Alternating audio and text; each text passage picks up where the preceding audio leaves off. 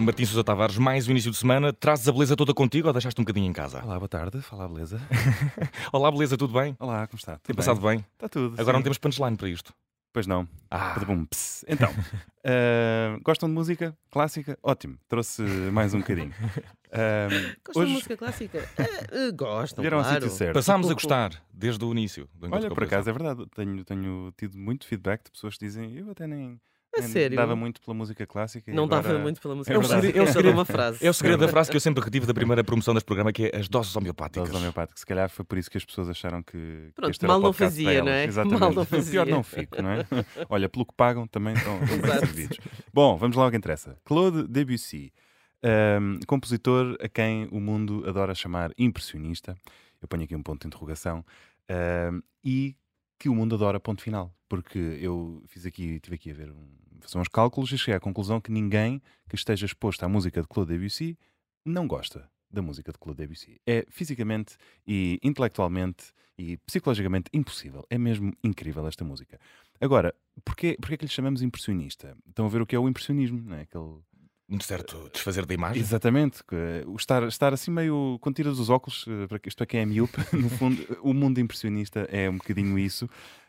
Se calhar eles eram a todos miúpes e se, se tivessem desconto igual à idade na altura ah, não tinha havido impressionismo, mas estamos a falar dos anos 70, 80 do século XIX, em Paris, em que, por causa de um quadro do Monet, que é aquele muito famoso chamado uh, Impression Soleil Levant, portanto, impressão do sol que, que nasce, o crítico Paul Leroy disse, uh, desdizendo estes, estes jovens que agora vêm para aqui pintar umas impressões, uh, estes les impressionistas, e portanto o impressionismo pegou como coisa negativa uh, para estes Quando, jovens. era, quando eh, acabou por ser um elogio, não é? Exatamente, e dos mais lucrativos até Exato. para, para quem comprou. Até, até para o Leroy, que deve ter comprado muita coisa. Provavelmente até para o jornal onde ele escreveu isto, que se chamava Le Charivari. Ah, não sei o que é que aconteceu ao jornal, mas espero que, esteja de boa, espero que esteja de boa saúde. Bom, Monet é o principal, mas temos Gauguin, Cézanne, Degas, Renoir, Sisley, Pissarro, enfim, to- toda essa malta a fazer coisas incríveis.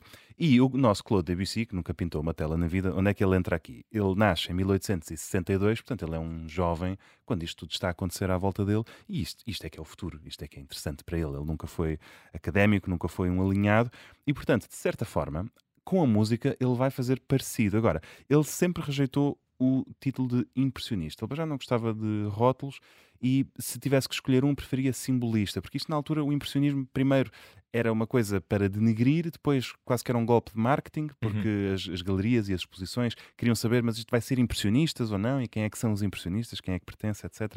Ele não queria isso, mas ele tem uma coisa que é, de facto, a música dele eh, transmite impressões e transmite sensações extramusicais, portanto, coisas que nós à partida não encontraríamos em apenas notas. E isso começa muitas vezes até com os títulos sugestivos que ele dá à música dele.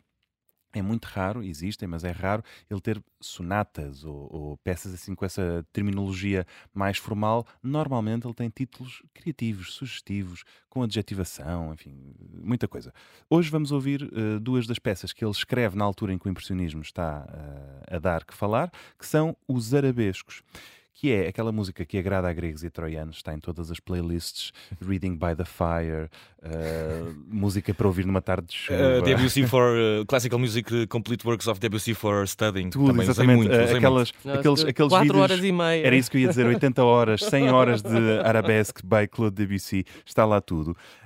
O que é que é um arabesco? No fundo, um arabesco é, é uma impressão, é um desenhozinho no ar, é qualquer coisa que não significa nada, feito pelo prazer da observação, pelo, pelo prazer que há nas imagens, nas formas, e esta música é isso mesmo. E para provar que esta música agrada a gregos e troianos, eu trago aqui, não na versão de, de Maria João Pires ou de um grande pianista, sem, sem desdizer, mas tocada pelo meu amigo e colega Tomás Wallenstein, que lançou um disco recentemente a solo. É verdade. não, o Tomás, o Tomás é um gênio, ele eh, tem conservatório em violino, eh, canta, compõe, escreve, Agora, enfim, agora portanto, já te safaste, já te safaste. Desculpa lá, Tomás. mas pronto, Maria João Pires eh, podia ter trazido aqui essa versão, mas, mas trouxe esta porque acho muito bonito que ele, num disco que não é de música clássica, que são canções em que ele está ao piano e a cantar, tem lá dois momentos só de música instrumental. Uma é uma peça de Eric Satie e outra é esta Arabesque número 1, que ele toca muito bem. Portanto, vamos ouvi-la.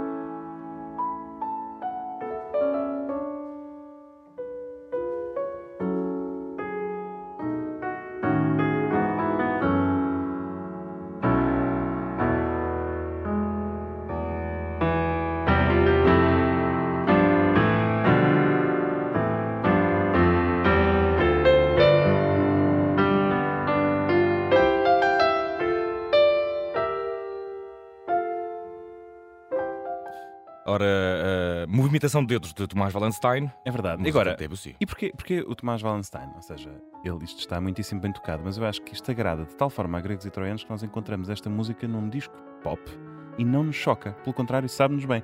E eu lembro-me dele tocar isto num concerto que deu no Lux. eh, ele fez uma, uma turnê de, de concertos ao piano e de facto isto sabe muitíssimo bem, assim como o interlúdio entre duas canções, não é? Uma Para limpar de- o palato. Sim, sim, exatamente. É uma um coisa sorvete de limão. Ora, aí é? está, dos Não é? casamentos. Muito bem, muito bem. Exatamente, olha, estás a ver como sabes. Agora, porquê é que eu trago aqui esta música também nesta semana? Porque esta é a música que anda na minha cabeça e no mês de julho é o mês de festivais, não só na música pop e rock, mas também na música clássica, portanto tenho muitos concertos e ando a estudar esta música numa versão para a orquestra e dei-me conta, pá, isto é tão bonito, eu tenho que, tenho que levar isto ao observador, porque as pessoas merecem ser expostas a esta música. Se quiserem ser expostas também em formato orquestral, não resisto a deixar aqui o convite para próximo sábado, para quem está em Lagos, malta que já, já está a fazer praia lá embaixo no Algarve, dia 15 de julho às 21h30 com a Orquestra do Algarve. Esta e, outra música, na verdade as arabescas são duas, portanto há esta e há um bónus. E venham lá ver, com a Orquestra do Algarve, a vossa amiga a dirigir. Até porque se estiverem escaldados, ouvi dizer que Debussy faz bem à pele. E Faz, isto é um sorvete de limão, saem com todos refrescados. Mas eh, tu, tu estás a fazer. um- é só Debussy? É só. Esse programa, não, por acaso o, o programa tem o título Música em Forma de Sorriso. Ah, e são- estás a ver que título giro. Gostas? Obrigado. Uh, são várias músicas que de uma forma ou de outra fazem rir ou sorrir. Ok. Música orquestral. E, e portanto vais ter Debussy, Vou ter Debussy. vais ter Eric ter, Satie. Uh, Não. por acaso Eric Satie não. Eric Satie dá mais para chorar, não é? É, Chopin, é. vais ter? Eu já Chopin também não, não, posso-vos dizer, vou ter. uh, so- Schumann. Não, vamos fazer aqui um tiro ao alvo até acertarem, mas vai ser difícil porque o programa abre com Sophie Gale, que é uma, uma Ok. compositora francesa de início do século XIX, muito pouco conhecida. Certo? Depois passamos para Engelbert Humperdinck, mais conhecido pela, Sim. pela Hansel e Gretel, Sim. a ópera. Depois Debussy e depois Franz Joseph Haydn.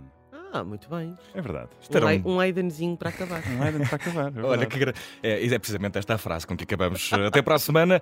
Até para a Eh, semana. Vamos ter mais Encontro com a Beleza, sempre, Sempre. todas as segundas-feiras, depois das 5 e meia da tarde, também naquela coisa do podcast, lá o que é. É um verdade. abraço, até já. Tchau, até já.